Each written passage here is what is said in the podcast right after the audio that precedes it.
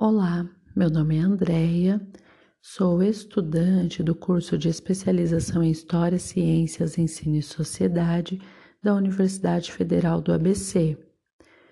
Faço parte também do Polo Vila do Sol com a tutora Eliana.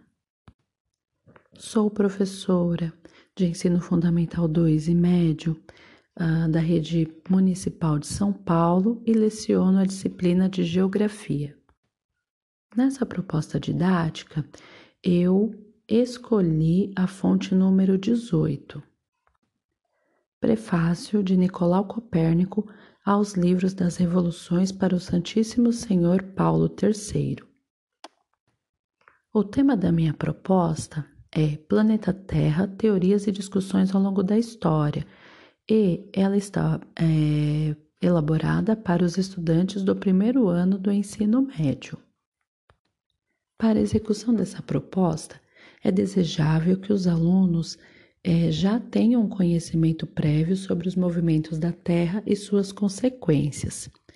E eu espero, ao final dessa proposta didática, que os estudantes compreendam que os conhecimentos científicos podem ser aprimorados através da formulação de hipóteses e teses, experiências e observação, e que eles entendam que tais métodos são partes fundamentais de uma pesquisa científica e que fazer ciência e produzir conhecimento científico não é achismo e não pode ser feito sem uma metodologia e sem embasamento na experimentação e na discussão com aquilo que já foi produzido.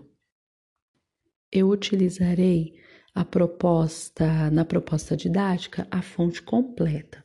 Ela é dividida em 10 partes e, para iniciar a execução dessa proposta, na primeira aula, os alunos serão divididos em grupos.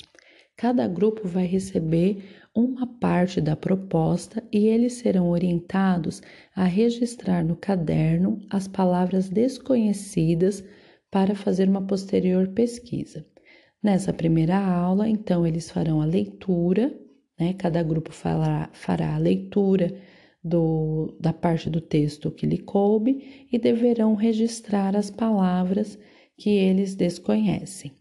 Na segunda aula, é, será feita a pesquisa dessas palavras e também a pesquisa biográfica sobre Nicolau Copérnico. Para essa aula será é, utilizado o laboratório de informática e será uma aula em parceria com o professor orientador de educação digital. Na terceira aula, é, haverá uma explanação sobre o contexto histórico no qual o texto foi elaborado. E essa aula também será em parceria com o professor de História, que irá ajudar a fazer essa contextualização na aula, na aula de História.